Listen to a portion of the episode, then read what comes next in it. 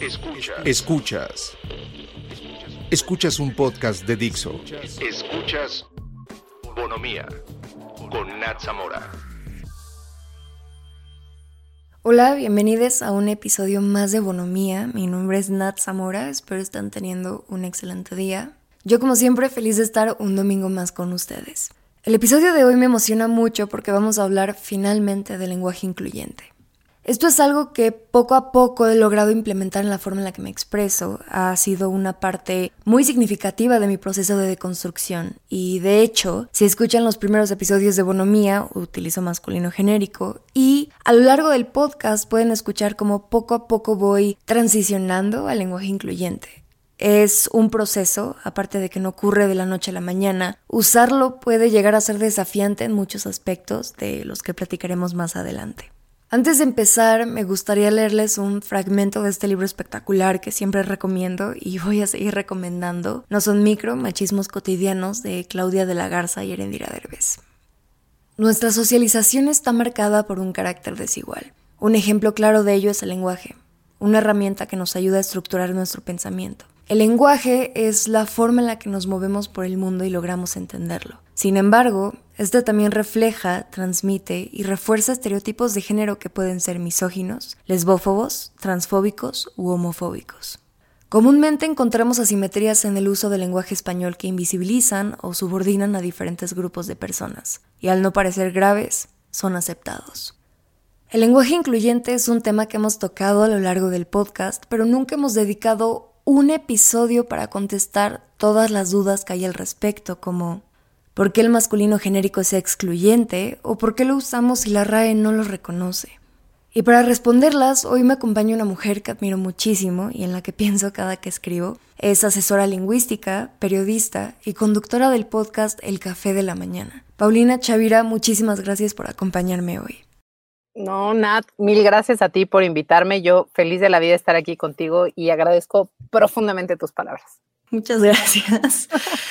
Hace unos meses, creo que casi un año, tomé justo un curso contigo de lenguaje incluyente y aparte de que aprendí muchas cosas y me motivó a usarlo en otros espacios, no solo en el podcast, también por primera vez escuché a alguien llamarle lenguaje igualitario y resonó mucho conmigo.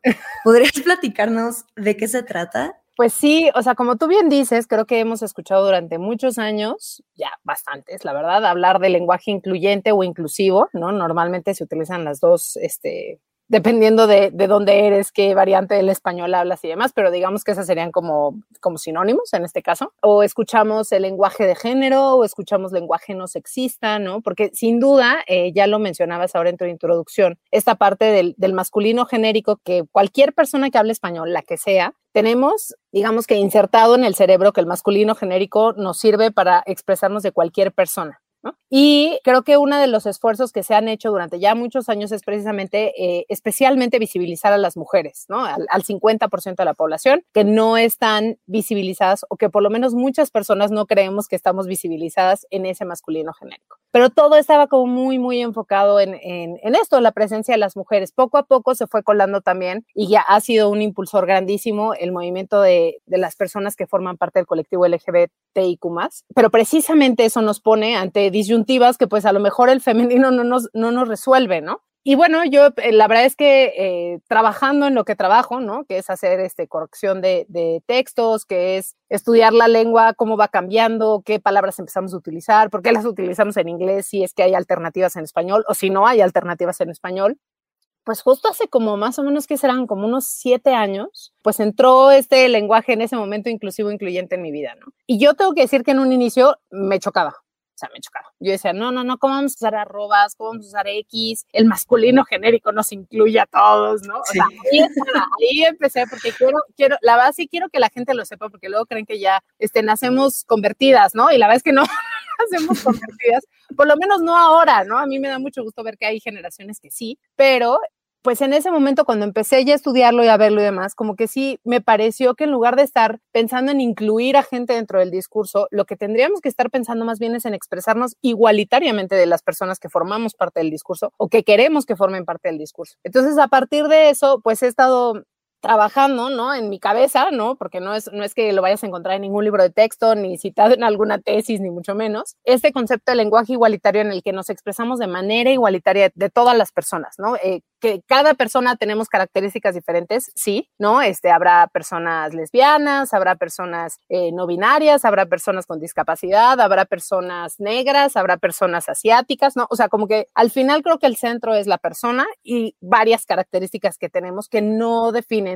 quiénes somos, ¿no? O no lo definen 100%, ¿no? No es como la etiqueta con la que ya naciste y ya no puedes quitarte nunca, ¿no? Entonces, bueno, a partir de eso empecé a trabajar esto que yo llamo lenguaje igualitario, pero que tampoco creo que tenga que ser llamado así, ¿no? Simplemente que, que la perspectiva me parece un poco distinta de la que es eh, la del lenguaje inclusivo e incluyente, que normalmente, pues a lo que recurre es a estas se llaman desdoblamientos, ¿no? Técnicamente se llaman desdoblamientos, el decir, por ejemplo, niños y niñas, ¿no? O ciudadanos y ciudadanas, o los participantes, bueno, en este caso podríamos decir los y las participantes, que pues al final acaba siendo pues muy binario. Y creo que una de las cosas que también he descubierto en estos siete años es que pues justamente una de las cosas de las que nos tenemos que mover es ese pensamiento binario de que solo existe el masculino y el femenino, ¿no? Porque pues hay todo una gama en medio.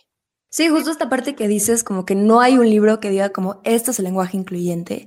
Creo que puedo decir que gracias a redes sociales han abierto más espacios para discursos de diversidad que nos permiten justo ver más allá del androcentrismo, la heteronorma, el binarismo de género. En fin, todo lo que estas estructuras desiguales de poder han marcado como la norma en nuestra sociedad. Entonces, de acuerdo a tu visión y experiencias como alguien tan cercano a la lengua, cuál es el origen del lenguaje incluyente. En, cuando empezamos como decir, tal vez deberíamos decir como todes, chiques, niñas. ¿En qué momento pasa esto? Pues fíjate que eh, hace un par de semanas participé en una charla precisamente en la que se encontraba un traductor que se llama Artemis López, que si no le siguen en Twitter, por favor háganlo, es eh, arroba queerterpreter, me parece que así es como se escribe su, usuario. Y también estuvo eh, una traductora que se llama Maiten Vargas de Argentina, y estuvimos platicando justamente de esto, ¿no? Y Artemis, la verdad me reveló, porque no tenía ni la más remota idea, que ya por allá del año 70, más o menos, me parece que fue en 1976, o sea, 1976, que en España eh, Álvaro García Meseguer, que era un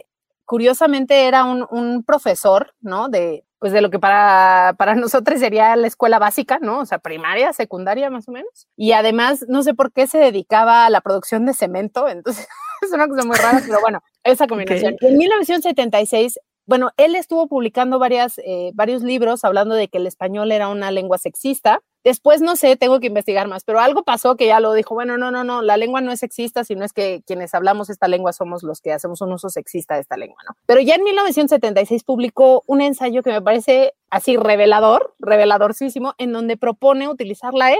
Y entonces justamente eh, dice, deberíamos estar escribiendo querides amigues, por ejemplo, ¿no? Wow, 1976, Nat, a mí esto me, me, impactó. Es evidente que tenemos pues influencias de otros países, ¿no? En los años 60 también en Estados Unidos hubo un movimiento muy fuerte también como por empezar a cambiar, porque contrario a lo que se cree, pues el inglés también es una lengua binaria, o sea, es una lengua en la que está marcado el masculino y el femenino y que con el tiempo han ido desarrollando nuevas eh, pues bueno, no han, no han desarrollado, han recuperado, ¿no? Alternativas que ya tenían, ¿no? Por ahí del año 1600 se empezó a utilizar el they en singular, que ahora es el que utilizan las personas no binarias, este, pero eso fue en los años, en 1600, o sea, hace muchísimo tiempo. Este, entonces, bueno, han, han sido, eh, digamos, como que movimientos que se han ido desarrollando, digamos que a partir de la segunda mitad del siglo pasado, y que creo que en México nos llegan bien tarde, ¿no? O sea, no, no, bien tarde porque ve ya cuántos años han pasado, ¿no? Por lo, casi 50. Este, bueno, ya me, va a matar mi marido porque mi marido desde el 76 iba a... Pero bueno, más de 40 años ya pasaron, ¿no? Y este, y apenas aquí creo que es donde empieza a haber este debate entre círculos muy pequeños, tristemente, ¿no? Porque la mayoría de las personas cree que esto no es algo digno de discutirse, que estamos deformando la lengua y que esto es, este, pues básicamente una aberración, ¿no? Pero bueno, creo que también es parte de, de seguir hablando y seguir discutiendo y, y, reflexionando, porque creo que eso es lo más importante que tenemos ahora. Y bueno, pues ahí es donde yo, yo pondría el comienzo. Si alguien sabe de, de alguna otra fuente previa, le agradeceré muchísimo el dato, ¿no? Porque sí estamos, o sea, la verdad es que a mí me parece, eh, o me entusiasma mucho el saber que esta generación está siendo parte de este cambio, ¿no? Y me entusiasma mucho estar aquí, o sea, y como saber que, saber que definitivamente no sé todo, pero que justamente estamos, eh, pues, contribuyendo a que esto se desarrolle, ¿no?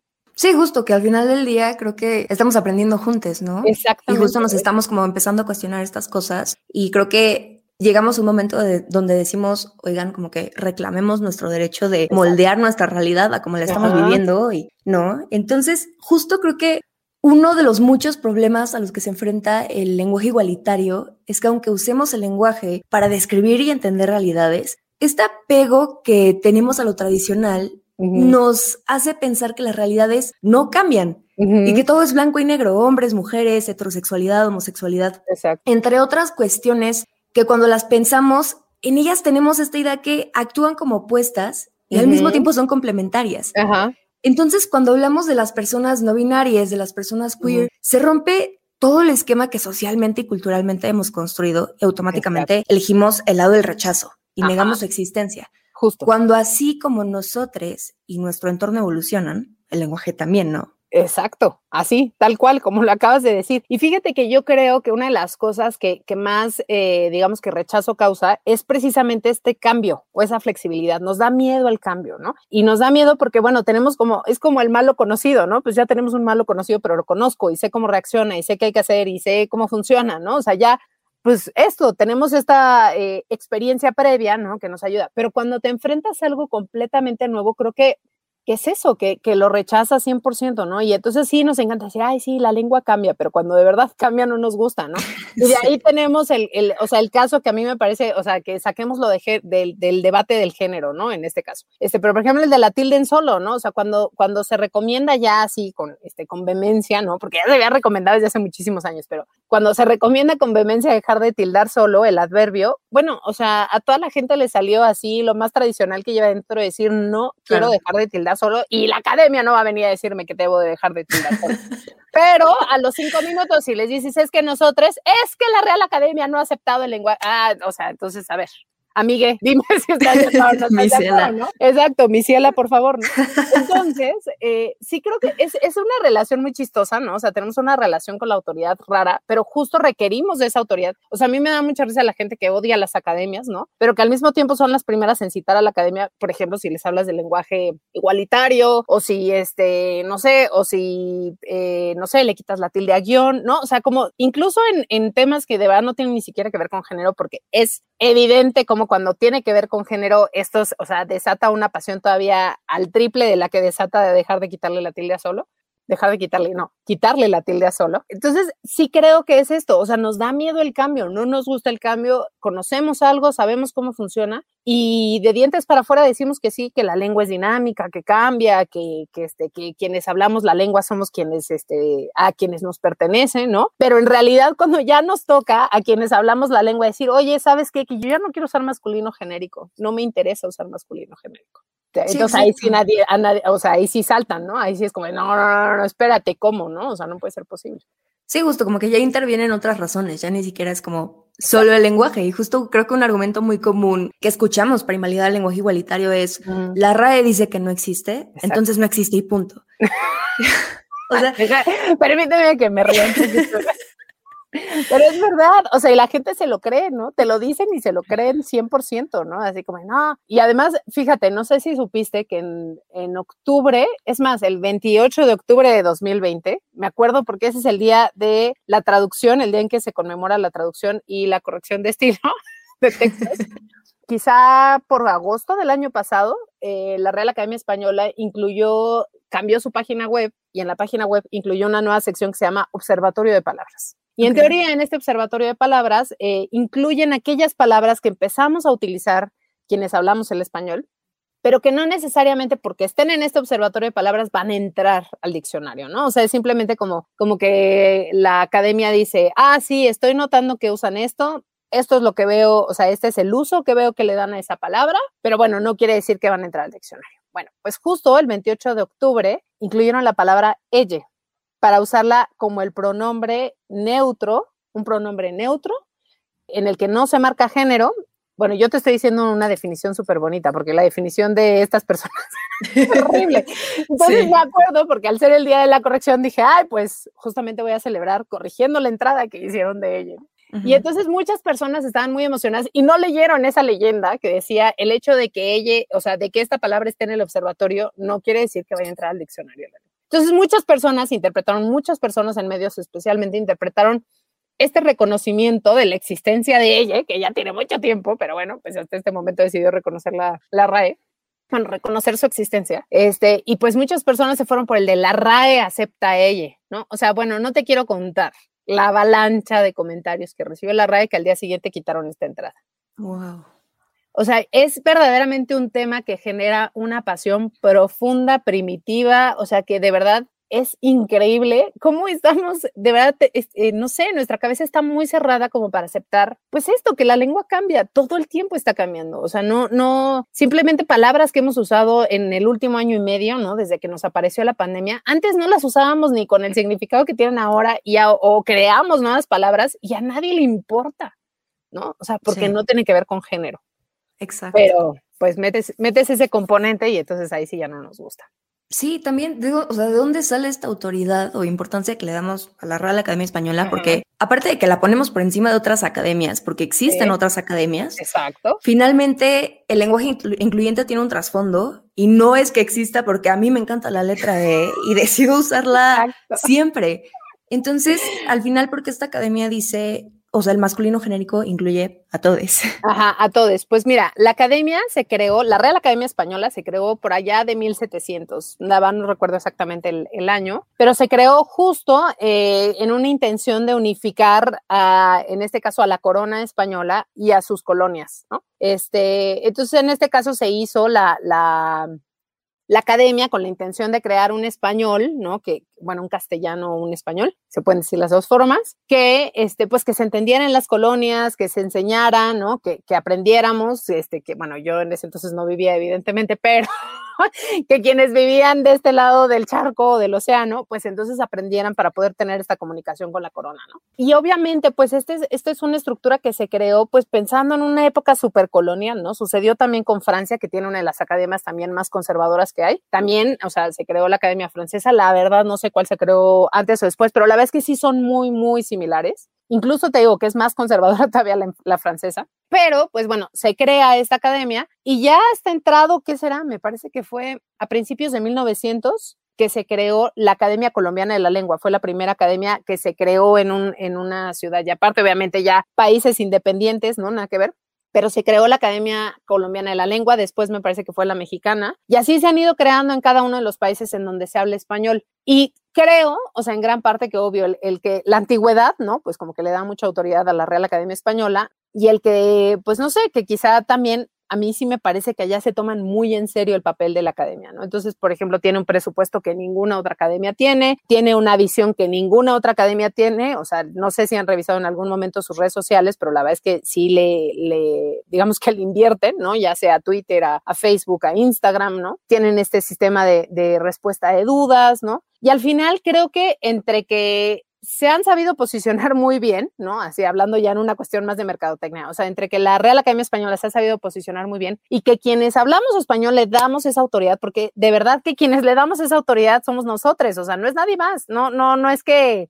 no sé, no, no, no hay un papelito así que diga, ah, no, todo lo que diga la, la, academia es este, lo único que vale. Porque creo que nos sirve mucho para dirimir dudas, ¿no? O sea, en, en inglés, por ejemplo, no hay una academia, pero está el Merriam-Webster. Entonces, como que si quieres, si tienes alguna duda de, oye, a ver cómo se utiliza esta palabra o, o es correcto escribir esto así, pues a donde recurres es al Merriam-Webster, que es una empresa, ¿no? Es un diccionario y, o sea, creada por una persona, no es entonces, más bien, pues ahí es como a quién le estás dando autoridad, ¿no? O sea, a una empresa o se le estás dando una academia, ¿no? En donde se supone que hay personas muy destacables y notables, ¿no? Y es, creo que así, ¿no? Eh, nos gusta tener como esta fuente, ¿no? De, de, pues como es esta fuente de información que es incontrovertible, ¿no? Digamos, ¿no? O sea, porque al final, pues eso pasa con cualquier fuente de información, querida Nat. O sea, tú le das la autoridad que le quieres dar a la que sea, ¿no? Y en este caso es la academia, y es difícil también que, por ejemplo, o sea, en gran parte creo que una de las cosas por la que también quienes hablamos español le damos esa autoridad es porque nos interesa también que el español nos funcione para, eh, para hablar entre nosotros, ¿no? Al final somos más de 570 y tantos millones de personas que hablamos español en el mundo, pues el tener, digamos, como una una base en común, ¿no? Que podrían ser la ortografía y la gramática, que edita, evidentemente, la Asociación de Academias de la Lengua Española, que encabeza obviamente, la Real Academia Española, pues bueno, también nos ayuda como a entendernos, ¿no? Y a tener como esta base en común. Y yo creo que eso está bien. O sea, lo que está, lo que ya no me encanta es que creamos que esa es la única voz válida, verdadera y absoluta de lo que debe suceder con el español. O sea, creo que sí es un referente válido al que hay que escuchar de vez en cuando, o con el que hay que discrepar, ¿no? Cuando se tenga que discrepar, pero que no sea lo único, me explico. O sea, al final creo que ese es el problema, que le hemos dado como mucha, mucho peso, pero quienes se lo damos somos pues las personas que hablamos español, nadie más. Sí, y algo que también se discutía mucho era que en estas academias no existía mucha diversidad. ¿No? no existe. Y no, existe. Entonces también era como, o sea, como el argumento era, pues están un poco sesgadas también, como el que digan, no existe todes porque todos está incluido como en el, o sea, el masculino genérico nos incluye a todes. Claro, porque somos 35 académicos, de los cuales 8 son mujeres y pues Exactamente. Los varones. Y otra cosa que es muy importante, y creo que esto también hay que destacar, o sea, la mayoría de las personas que están en la academia, ¿no? Y en México, por ejemplo, tenemos un ejemplo este súper destacado que ha hablado muchísimo al respecto y todo es Concepción Concepción ¿no? Que ella es una académica este, de la Academia Mexicana de la Lengua, ¿no? Es academia de número, o sea, es como de las, de las principales. Y ella cree que, que esto es un, o sea, el, lenguaje inclusivo e incluyente le parece que es este, un esfuerzo vano y que, y que nos estamos enfocando en realidad en cosas que, que, que pues no, no abonan a la, a la, igualdad en la sociedad, ¿no? Entonces, pues es eso. Luego tú creerías que quizás las mujeres podrían hacer ahí un contrapeso, pero en realidad no. O sea, las mismas mujeres que están dentro de la academia están muy felices y muy conformes con el masculino genérico, que está bien. O sea, pero al final sí creo que aunque tuviéramos esa igualdad, yo no estoy tan segura de que a lo mejor tener una paridad de integrantes de la academia entre es más, ya, ya ni estoy pensando en diversidad, ¿no? O sea, simplemente entre hombres y mujeres. O sea, no sé si eso realmente abonaría o no. No lo sé. Okay. Casi que lo dudo. Es que sí, es un tema como muy extraño, especialmente como cuando estamos como tan apegades a todas estas cosas, como que soltarlas nos cuesta mucho trabajo. y seguramente también lo has visto o leído en redes sociales muy seguido, ridiculizan o trivializan el lenguaje incluyente y dicen cosas como, entonces mesa es mesa y tiempo, tiempo. Y pena, pena y y todo el mundo se está cayendo la risa. Y hasta cierto punto es entendible que no es natural para nosotros utilizarlo porque no aprendimos a hablar así. No. Y hemos normalizado burlarnos de lo que no conocemos o no logramos entender, aunque eso significa invalidar o hasta invisibilizar identidades. Entonces, ¿cuál es el uso correcto del lenguaje igualitario? Pues mira, no es que haya, no te puedo decir que hay un uso correcto, o sea, pero sí creo que hay unos, o sea, nos podemos guiar por lo que ya conocemos, ¿no? Ok.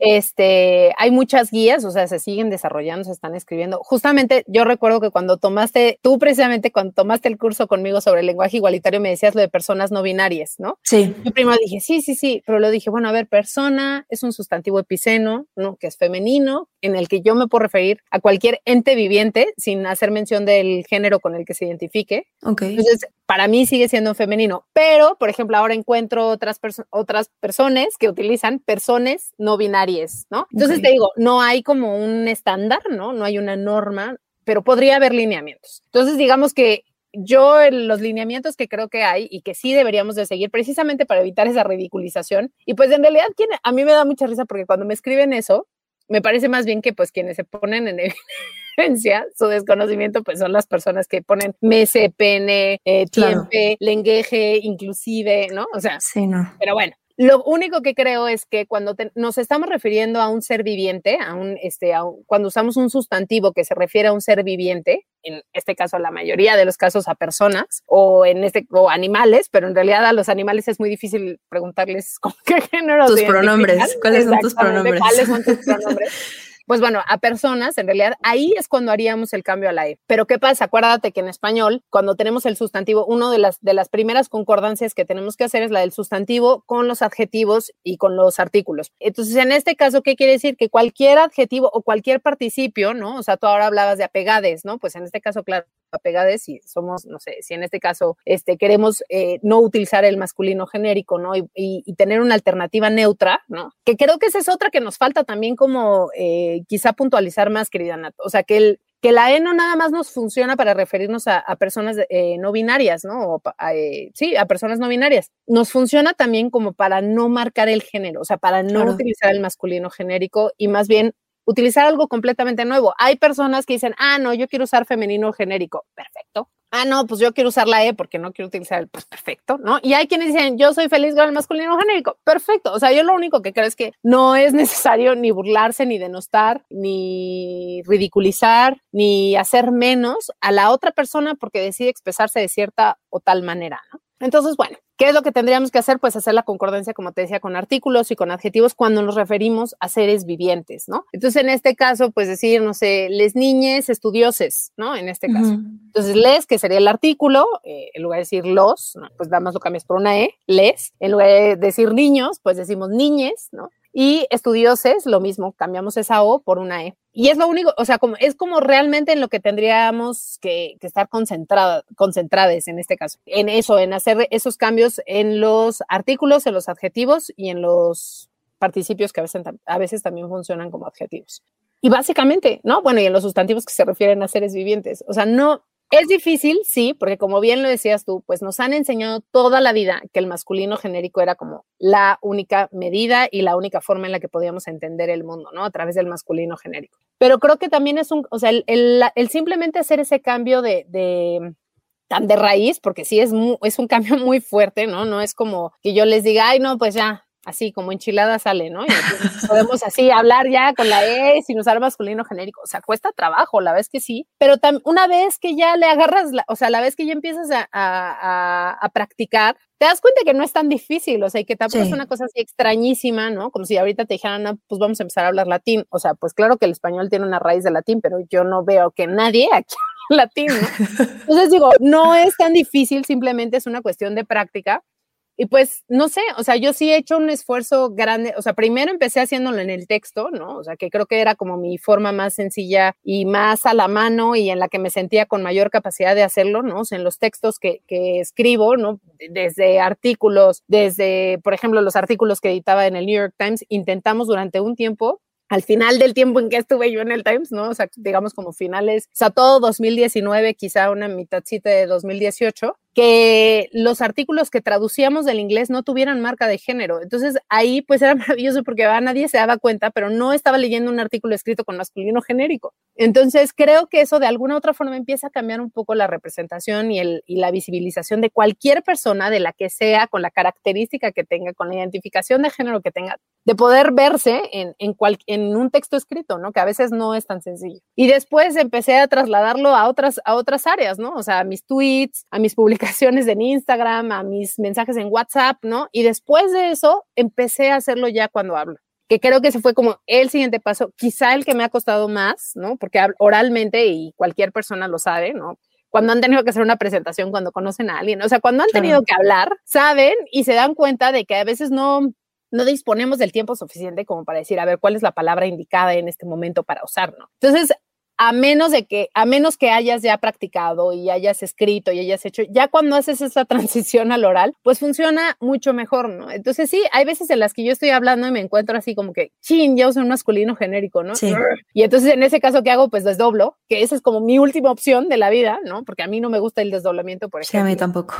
Sí, y además creo que también ya, o sea, más ridiculizado no puede estar, ¿no? Y en cuanto alguien escucha ese desdoblamiento, ya se cierra y dice, ah, no, ya vienen estos con, este, estos ya vienen con su, lenguaje incluyente, ¿no? Exacto. Pero bueno, eso, con el tiempo te vas dando cuenta de que lo puedes hacer y se puede hacer muy, muy bien. Y vas, y además creo que, yo no sé, hay, hay grandes estudios, ¿no? Sobre cómo combatir el Alzheimer y yo quiero creer que estoy ayudando a combatir mi Alzheimer porque esto haciendo que mi cerebro funcione de otras formas, ¿no? Entonces, bueno, ya es, todavía un aliciente más, ¿no? O sea, además de, poder expresarme de manera igualitaria, pues digo, mira, qué bien, creo que la neuroplasticidad de mi cerebro se está desarrollando.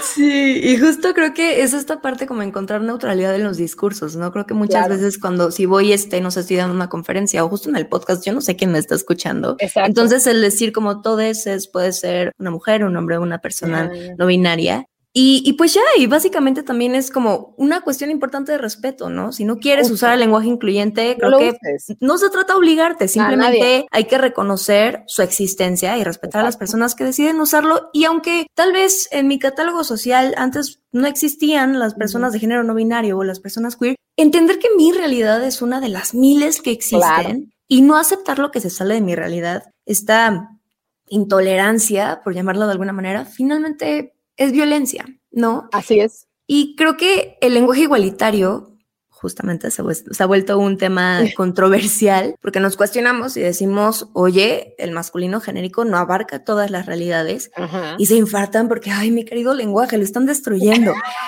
sí. Y si te das cuenta, eso o sea, suena mucho como el no, la pared con la iconoclasia. y, y sí, no sé si te ha pasado que hay ciertos espacios donde tal vez no te sientes como tan segura de usarlo porque no sabes si en el momento en el que se te salga un todes o amigues o chiques, habrá un tipo de confrontación.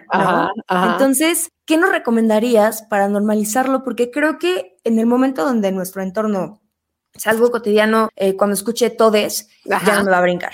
Sí, de acuerdo. Pues mira, yo creo que quienes un papel preponderante eh, lo tenemos las personas que trabajamos en medios de comunicación. O sea, creo que al final sí eh, los medios de comunicación siguen siendo un espacio de referencia para quienes quieren disipar cualquier duda acerca del lenguaje, ¿no? Y si tú escuchas a, no sé, a, una conductora, a un periodista, a un traductor, ¿no? Utilizando ese, este, esta E, ¿no? El todes, nosotros, no sé qué, ¿cómo que vas a decir? Obviamente primero va a saltar si no, si no estás, si no tienes ninguna familiaridad con, con, con el lenguaje igualitario, ¿no? Obviamente va a saltar. Pero conforme pasa el tiempo también dices, bueno, pues igual, o sea, lo usa, ya está. Y, o sea, y es que además, justo nada más quiero regresarme un poquito a lo que tú dijiste. O sea, nadie está obligando a nadie a utilizar el lenguaje igualitario. O sea, si no lo quieren usar, no lo usen. O sea, no les, no, no es una obligación ni es una imposición ni mucho menos. O sea, simplemente respeten que haya otras personas que sí quieran utilizarlo, ¿no? Y hay espacios. O sea, yo, eh, una de las cosas que siempre eh, les digo a las personas que toman los cursos que yo doy, tenemos que irnos al básico de la comunicación, que es conoce a la audiencia a la que le estás hablando. ¿Cuál es el objetivo también de lo que tú estás hablando? Si yo llego, no sé, a una, a una empresa súper conservadora a dar un taller de redacción y ortografía, pues probablemente no vaya a empezar utilizando la E. O sea, no vaya a serlo, no va a ser como mi primera, digamos, intervención. ¿Por qué? Porque en cuanto la use, sé que muchísima gente va a cerrar así, pum, cortina y va a decir, no, no me interesa escuchar esto. Pero ¿qué es lo que hago? Que normalmente empiezo a utilizar este Artemis, eh, eh, le traductore que ya les había mencionado. Artemis llama lenguaje no binario indirecto, ¿no? El decir, no voy a utilizar el masculino genérico, pero tampoco voy a usar la E. O sea, voy a empezar a utilizar alternativas en las que sea más igualitaria en la forma en la que me estoy expresando, pero que incluso que no sea tan, no sé, como tan, tan chocante quizá para las personas que están muy acostumbradas al masculino genérico. Y cuando ya llego a la parte del lenguaje igualitario, les explico, porque creo que esa es una de las cosas que siempre faltan. O sea, no, como te decía, es una reacción muy primitiva y muy así, muy irracional, ¿no? La, la que muchas personas tienen en contra del lenguaje igualitario. Y creo que en muchos casos es porque ni siquiera se cuestionan que existan otras realidades o ni siquiera conocen que haya otras realidades. Y esa tampoco es su culpa, ¿no? O sea, no, no podríamos hacerles completamente responsables de que pues quizá nunca se hayan, nunca hayan convivido con una persona de género no binario o que no hayan convivido con, no sé, con una persona trans, ¿no? O sea, pues probablemente porque en su círculo no existe, digamos que no podría ser 100% responsabilidad de esa persona. Entonces, a mí una de las cosas que me interesa siempre es que la gente entienda que hay otras realidades y que necesitamos nombrar esas realidades. O sea, es que es así, es tan sencillo como que así como necesitaron nombrar COVID, ¿no? Y decir que existía esta enfermedad provocada por el coronavirus, bueno, así necesitamos nombrar a las personas de género no binario o así necesitamos encontrar alternativas en donde no se marque el género. Y creo que ya una vez que por lo menos logro hacer ese, ese cambio, bueno, entonces ahí sí ya puedo empezar a utilizar la E, ¿no? O sea, porque ya habrá muchas personas más sensibilizadas que digan, mm, mira, ok, ya entiendo de dónde viene, o sea, no es un capricho, ¿no? Porque también es esa, ¿no? Es un capricho por querer hacer lo que se les dé la gana, ¿no? Pues igual y sí, pero, o sea, pero sí hay una razón además atrás, ¿no? Entonces, depende mucho de la audiencia a la que le estén hablando, como pasa en todos los casos, ¿no? Yo, yo es lo que les digo, a ver, tú no escribes el mismo mensaje de WhatsApp para tu mamá que el que escribes para tu mejor amigo o que el que escribes para tu profesor, ¿eh? o sea, siempre son diferentes, ¿no? No, no, no utilizamos ni las mismas palabras, ni la misma eh, digamos, formalidad o informalidad, o sea, siempre hay registros y ni siquiera necesitamos desglosarlos porque lo sabemos, o sea, naturalmente sabemos cuál es el tipo de lenguaje que tenemos que utilizar, si debemos ser formales, si podemos ser un poco coloquiales y meter alguna que otra palabra este, malsonante, ¿no? O sea, sabemos cuándo se puede hacer y cuándo no se puede hacer. Pues es exactamente lo mismo, así como tú decides utilizar ciertas palabras para comunicarte a lo mejor no sé, con tu mejor amiga, pues lo mismo sucede cuando te diriges a la persona que ahora está encargada del proyecto que estás realizando, ¿no? Claro. Es exactamente lo mismo. Sí, era lo que platicaba con una amiga, que finalmente esto es parte de un proceso de deconstrucción. Exacto. Y el entorno muchas veces como que nos frena de esta deconstrucción, especialmente si no está conformada como por esta diversidad eh, o no existe como ciertas personas que aporten como algo diferente a tu aprendizaje, no sé, como tu experiencia de vida o te invite como a diferentes cuestionamientos. Entonces, si no habitas como un entorno que lo normalice, evidentemente como que, no sé, siento, admiro mucho a las personas que pasan por un proceso de construcción donde pareciera que son las únicas personas como de su entorno que logran entenderlo. Es bien, bien complicado como salir de estas cosas. Pero bueno, creo que también muchas veces nos predisponemos al rechazo. tengo una anécdota muy linda. Este, yo, vaya, por el podcast o como que hablo el lenguaje incluyente, escribo, mi escuela como que también las maestras tratan de utilizarlo mucho. Entonces como que es muy cotidiano para mí y justo igual que como que de repente se me puede salir un masculino genérico porque pues fue lo que aprendí, Porque ahí lo tenemos. Porque ahí lo tenemos. Se sientan mal. O sea, yo creo que también eso es bien importante. O sea, no es como de ya flagelados, de ¡ah! Dije todos, ¿no? O sea, no, pues no, nada más es chin. Ok, dije todos, ya, va, perfecto. lo que sigue. Y sigues. Y ya, tranqui tranquiles, por favor. justo. Pero a mí me pasó al revés. Un día estaba con mi abuelo y justo como que esta parte de los entornos que platicamos a veces como que digo como, ok, chance aquí no voy a decir como todo es porque no quiero que me digan como, ¿qué? ¿Qué? Y entonces como que ahí empiece, exacto. Entonces dije, como que estaba con mi abuelo y le dije, no, no sé qué, estaba con mis amigues y como que hubo un silencio así incómodo y dije, me va a decir, destructora de la lengua, te odio, habla bien, habla bien, chamaca. Entonces como que nada más nos quedamos viendo y me dijo, amigues, y yo, sí, me dijo, a ver, ¿cómo que explícame por qué amigues? Le digo, no, pues, o sea, mi grupo de amigos está conformado por personas, este, por mujeres, por hombres y por personas de género no binario, ¿no? Entonces, este, como que al decir mis amigas. ¿qué es eso de personas de género no binario? Oye, pero ya quiero mucho a tu abuelito porque te pregunto. Queremos, mucho al, al, Tata, es muy, muy woke. sí, ¿qué tal? Pero, sí, no, o sea, creo que había sido una plática que habíamos tenido antes, como que hay personas como que se salen justo, o sea, como que platicamos como el género es un espectro y hay personas que se encuentran más para acá, para acá y otras personas que ni siquiera se identifican con el espectro de género, ¿no? Eh, y como que dijo como, qué raro, pero lo entiendo. Entonces, como cuando le dije esto, como que ya con la información este, que tenía de antes y lo quiero mucho porque justo habíamos platicado como de la iconoclasia y como que no entendía, este, pero digo, vaya, es una persona que está dispuesta a escuchar y creo que eso hace la gran diferencia. Totalmente. Entonces, en el momento que le dije esto, dijo, wow, tiene tiene todo el sentido del mundo, ¿no? Entonces, este, pues creo que también no debemos como predisponernos a que va a salir mal. Exacto, exacto. Y justo pues saber como también a quién le das una explicación y a quién no, creo que siempre es importante. como dices tú, o sea, habrá gente a la que digas, oye, sí, a ver, te quiero explicar por qué estoy utilizando esto, ¿no? Porque la E, ¿no? Y mi grupo de amigues, ¿no? Ahí está muy bien. Eh, y habrá gente a la que digas, pues porque sí quiero hablar.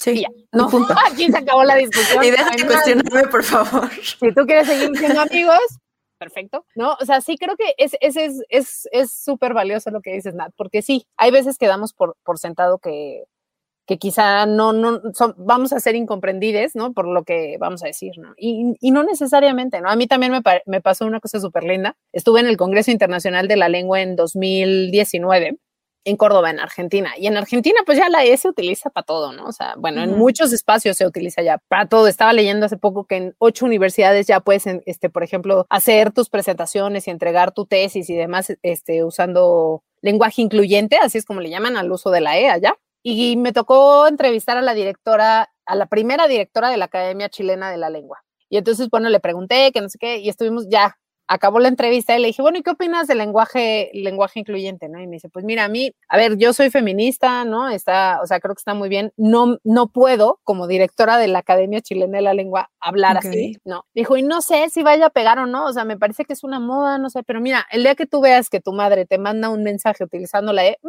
puede tener esperanzas y X pasó el tiempo, ¿no? y un día eh, mi mamá en, en, un chat que tenemos de WhatsApp en donde están mi papá, mi cuñado, mi esposo, no, mis hermanas y yo, o sea, un grupo mixto en este caso, pues empecé a escribir así, querides, les invitamos a comer y yo, ¿qué? O sea, para mí fue como de, mira, o sea, mi mamá no, no hemos tenido esta charla, no, no platiqué así como tú platicaste con, con, este, con tu abuelo, pero mi mamá ya adoptó, por ejemplo, la E, Entonces digo, bueno, hay esperanzas. Y la otra que a mí me hace muy feliz es la de mi hijo. Tengo un hijo de seis años, al que obviamente, pues, en la escuela le han enseñado a utilizar el masculino genérico para todo, pero pues obviamente este año de pandemia supongo que ha escuchado tanto a su madre hablar de igualitario. El otro día estábamos escuchando el radio y entonces estábamos escuchando a Denise Merker, ¿no? Muy mal, trato de no escuchar noticias con él, pero este día estaba escuchándolo él. Y entonces Denise algo dice, no, sí, porque los ministros, y entonces se voltea y me dice, mamá, la periodista se equivocó, es les ministres, porque hay hombres y hay mujeres, ¿no? Claro. Y yo así como de, wow. wow. Sí, entonces creo que, o sea, hay esperanza, sí, sí hay esperanza, sobre todo en esta parte de creer que sí podemos eh, expresarnos de manera más igualitaria y que eso definitivamente tiene un impacto en la forma en la que actuamos, en la que pensamos, en la que concebimos la realidad. Y creo que eso es maravilloso, porque cuando veas cualquier eh, desigualdad, estoy segura de que eso te va a motivar a actuar. O sea, el, el simple hecho de saber que, o sea, que tanto tu lenguaje como tus acciones pueden ir en conjunto. O sea, esta parte de creer que, ay, no, pues yo puedo utilizar la X o la arroba o la E, pero pues nada, me da igual que, que a mi compañera le paguen menos que a mí porque pues resulta que nació con X sexo o porque se identifica con tal género, ¿no? Claro. O sea, yo creo que ya eso no es posible. O sea, una vez que ya te das cuenta de estas cosas, ¿no? Por cómo estás estructurando tu pensamiento, tu mente, tu discurso, todo, o sea, ya es muy difícil que aceptes cualquier desigualdad como esa. Claro, pasarlas de largo, ¿no? Ajá, o los, o sea, no sé, o los comentarios sexistas, o este, o, el, este acoso, ¿no? Como bien decías tú hace rato, nos encanta burlarnos, ¿no? Bueno, pues eso, eso también es acoso. O sea, el, burlar, el burlarse de la gente es acoso, ¿no? Por, sus creencias, por su forma de, ser, de vestir, de actuar, de expresarse. O sea, sí me parece que, que también eso nos empieza a ser un poco más conscientes y más sensibles de pues estas desigualdades que hemos tolerado que hemos permitido y que incluso hemos celebrado durante años. Sí, creo que la pandemia nos sensibilizó un poco porque justo como, como los encerramos en nuestro núcleo, digo, ya no hay este que comidas con las tías, como la Navidad fue en casa, como todo ese tipo de cosas. Y a mí me pasó hace poco que por primera vez como que fui, vi a mi familia y, justo así, muy raro, muy, muy raro. Y de verdad se te olvida que, que existen ciertos como puntos de vista, ciertos comentarios, porque dijiste, yo ya en mi pandemia, en mi, en, en, mi casa lo deconstruí, ¿no? En mi burbuja. Y te sales y entonces estaba en la comida y de verdad no habían pasado cinco minutos y yo así de... O sea, ¿qué onda? Desde comentarios eh, misóginos, homofóbicos, no sé, como criticando justo al movimiento feminista y dije, ¿en qué momento? Pero justo se te prende un foquito y ya, o sea, no puedes ignorarlo. Ya no puedes, o sea, es, es, muy difícil que digas, ah, no, ya, ya no me molesta que mi tío sea bien sexista, ya, o sea, es muy difícil que ya no te suceda eso, ¿no? Y además, no sé, eh, o sea, a lo mejor no vas a decir nada, pero el simple, o sea, el simple hecho de eh, decir, eh, esto no me gusta, y estoy segura de que en algún momento sí vas a decir, oye, creo que tu comentario está fuera de lugar ya, sí. ¿no? Punto. No vamos a pelear nada más y ya es todo. Exacto. Entonces sí. o sea, sí creo que hay, o sea, a diferencia de, por ejemplo, lo que cree Concepción Compañía, que cree que el discurso está completamente alejado de lo que pueden ser las acciones, yo creo que no, o sea, yo creo que están entrelazados, este, que son simbióticos, que se alimentan y, y se, y se nutren, ¿no? Este, de, de, tanto uno del otro, ¿no? Y como sucede con la realidad, o sea, tanto la realidad nutre la, la, el discurso y el lenguaje como el lenguaje también se nutre de la realidad, ¿no? O sea, es, una relación simbiótica y querer separarla, ¿no? Y pensar que podemos, este, diseccionar, ¿no? Todo y ya no, hasta aquí llega el lenguaje, aquí llega la realidad. O sea, la verdad es que es, pues, no sé, ni para qué nos sirve, ¿no? No sé si nos sirva de algo, ¿no? O sea, no sé. Sí, para justificar. pues es que creo que justamente son como argumentos que se, utilizan para justificar como ciertas acciones que no estamos eh, dispuestas a cambiar, ¿no? Ciertas realidades. Y pues nada, para cerrar, creo que puedo decir que el lenguaje incluyente es una forma muy linda de darte cuenta de que existen muchas otras realidades más allá de la que habitamos y también son válidas. Creo que es una forma de reconocer la existencia de otras identidades más allá de lo binario. Y pues reivindicamos el lenguaje y ahora nos expresamos de tal forma que sabemos con quién estamos hablando. Aparte, creo que ahora hablamos y escribimos con intención, ¿no? Estamos acostumbradas a no pensar lo que vamos a decir, solo lo decimos. Y ahora existen ciertos procesos que vamos a agilizar con el tiempo y saldrán con la naturalidad. Exacto, va a suceder, les prometo que sí, o sea, quizá en un inicio sí van a decir, ah, ah, ah, estoy muy atorado, ¿no? Y, no me sale, pero la verdad es que van a ver con el tiempo, con la práctica, o sea, porque al final así aprendimos a hablar. A mí me da mucha risa este rollo, también no sé si has escuchado mucho este argumento, es que no es natural. Sí. Pues, pues, no es natural, o sea, no es natural qué, o sea, no, no es Hablar inglés mientras estás hablando español no es natural. Me parece, eso me parece que requiere de mayor concentración, este trabajo neuronal y demás, que, simplemente cambiar por una, una, letra, ¿no? O sea, no sé, pero bueno, la cosa es que sí creo que, que, que, o sea, yo simplemente les pido que, que, lo intenten, ¿no? O sea, como, como les digo siempre, no tiene que ser algo así súper evidente, ¿no? Incluso si no quieres usar la E, la X o la arroba, no lo hagas. Nada más intenta escribir un mensaje de WhatsApp al día, uno solo, en el que no utilices ninguna marca de género. Y lo vas a lograr. O sea, y te vas a dar cuenta que igual requiere de más tiempo, de que escojas con mayor cuidado las, las palabras que estás este, usando. Pero eso, vamos poco a poco, un mensaje a la vez. Y van a ver, poco a poco van a ir agarrando esa, esa confianza y además también esa práctica. Sí, claro, y te estás como asegurando que no estás excluyendo realidades o que estás perpetuando como diferentes agresiones con tus palabras, ¿no? Finalmente el cuestionamiento siempre es bueno, darle una pensada dos veces a algo siempre es bueno. Siempre va a caer muy bien, exactamente. o sea, no te va a hacer daño. Simplemente puede ser hasta un ejercicio de empatía, puede ser como para ver de qué se trata esto, pero justo como Incluso no cerrarnos. para desarrollar su redacción. O sea, porque se van a dar cuenta de que tienen que recurrir a diferentes habilidades que seguramente antes no tenían. O sea, entonces, bueno, incluso si quieren mejorar su redacción, también les va a ayudar para eso. También, ¿cómo no? Olina, muchísimas gracias por acompañarme hoy. A ti, adorada, de verdad ha sido un gusto estar aquí contigo, platicar de esto, que creo que es justamente lo que nos falta, hablar, hablar más de, lenguaje igualitario. Y sí. ¿Dónde podemos encontrarte? Estoy en Twitter y en Instagram en arroba apechavira. Y como ya decías tú, también soy eh, conductora, soy co-conductora del podcast El Café de la Mañana, que está en Spotify y sale de lunes a viernes. Y hablamos de temas varios, pero justamente una de las, de las ideas, por ejemplo, si escuchan esos guiones del Café de la Mañana, es tratar de que en la medida de lo posible utilicemos justamente un lenguaje igualitario, ¿no? que creo que ahí es cuando te digo que empieza a tener ya más impacto, porque si lo escuchas igual en un, en un, o sea, no sé, yo pienso en gente que diga, estoy escuchando reforma y dicen nosotros, ¿qué les pasa? ¿no? Pero justamente creo que esa es la idea, ¿no? O sea, que, que cada vez vaya, vaya permeando más este lenguaje igualitario. Súper. También el día que estén escuchando este episodio son las elecciones. Por favor, salgan a votar. Es muy, muy, muy importante. Por favor. Salgan ahora, por favor. No lo dejen para, no lo dejen para, ay, dentro de tres años. sí, no, es importante que lo hagan ahora. Sí, por favor, por favor, por quien quieran, pero, pero es importante. Pero háganlo, por favor. Pero bueno, pues nada, ya saben que pueden encontrarme en Instagram y Twitter como arroba natzamora o bonomía podcast. Puedes transmitir este podcast en todas las plataformas digitales y dixo.com todos los domingos cada 15 días. Adiós. Chao. Dixo presentó Bonomía con Nat Zamora. La producción de este podcast corrió a cargo de Verónica Hernández.